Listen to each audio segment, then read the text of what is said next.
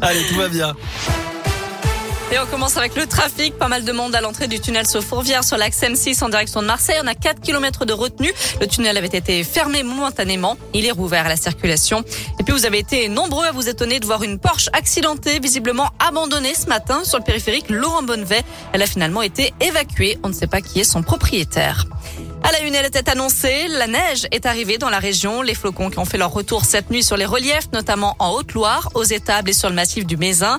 La neige qui s'est invitée aussi dans l'Ain la nuit dernière. Elle est tombée vers 1000 mètres d'altitude au plateau d'Hauteville, au col de la Faucille ou encore au plateau de Retors.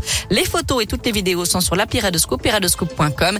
Je rappelle que depuis le début de la semaine et l'entrée en vigueur de la loi montagne, il est obligatoire d'avoir quatre nœuds hiver ou quatre saisons ou d'être équipé de chaînes ou de chaussettes pour circuler jusqu'au 31 mars. Ça concerne 48 en France. Il arrache trois poteaux sur son passage et prive tous les habitants de téléphone. Un camion rempli de bottes de paille a emporté des fils téléphoniques sur la commune de Souzy, dans le Rhône, ce matin. Par chance, selon le progrès, un technicien passé par là et a pu couper les fils pour sécuriser les lieux.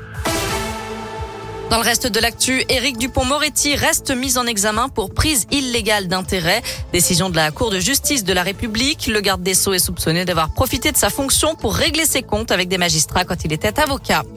L'épidémie de Covid continue de regagner du terrain en France. Le taux d'incidence moyen dépasse 60 cas pour 100 000 habitants, au-dessus du seuil d'alerte de 50. Il est à 56 dans le Rhône, 55 en Isère, 62 dans l'Ain, selon Santé publique France.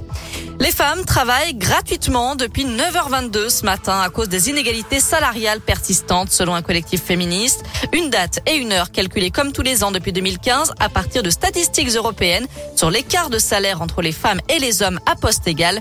Une différence de 16% et demi en 2021, soit un point de plus qu'en 2020. On ouvre la page des sports avec du foot et ça y est, on connaît les affiches du septième tour de la Coupe de France. Le tirage au sort est effectué ce midi. Parmi les rencontres à suivre, Saint-Cyr-Collonges, régional, un club de régional 3, affrontera le GF38, club de Ligue 2. Côte Chaude va défier au Lyonnais et le FC Limonais rencontrera Auxerre, club de Ligue 2 également. On vous a mis toutes les affiches sur l'appli Radescoop et radescoop.com. Je rappelle que ce soir, le PSG joue à Leipzig à 21h en Ligue des Champions. Hier soir, les Lillois sont imposés 2 buts à 1 à à Séville. Ils sont désormais deuxième de leur poule. Du tennis aussi avec trois Français sur les cours à Bercy pour le deuxième tour du Masters de Paris aujourd'hui et un choc 100% tricolore entre Monfils et Manarino. Enfin, le prix Goncourt vient d'être attribué au Sénégalais Mohamed Mbougarsar pour son roman La plus secrète mémoire des hommes. À 31 ans, il est le plus jeune vainqueur du Goncourt. Notez aussi qu'Amélie Nothomb a remporté le prix Renaudot pour son 30e roman Premier sang.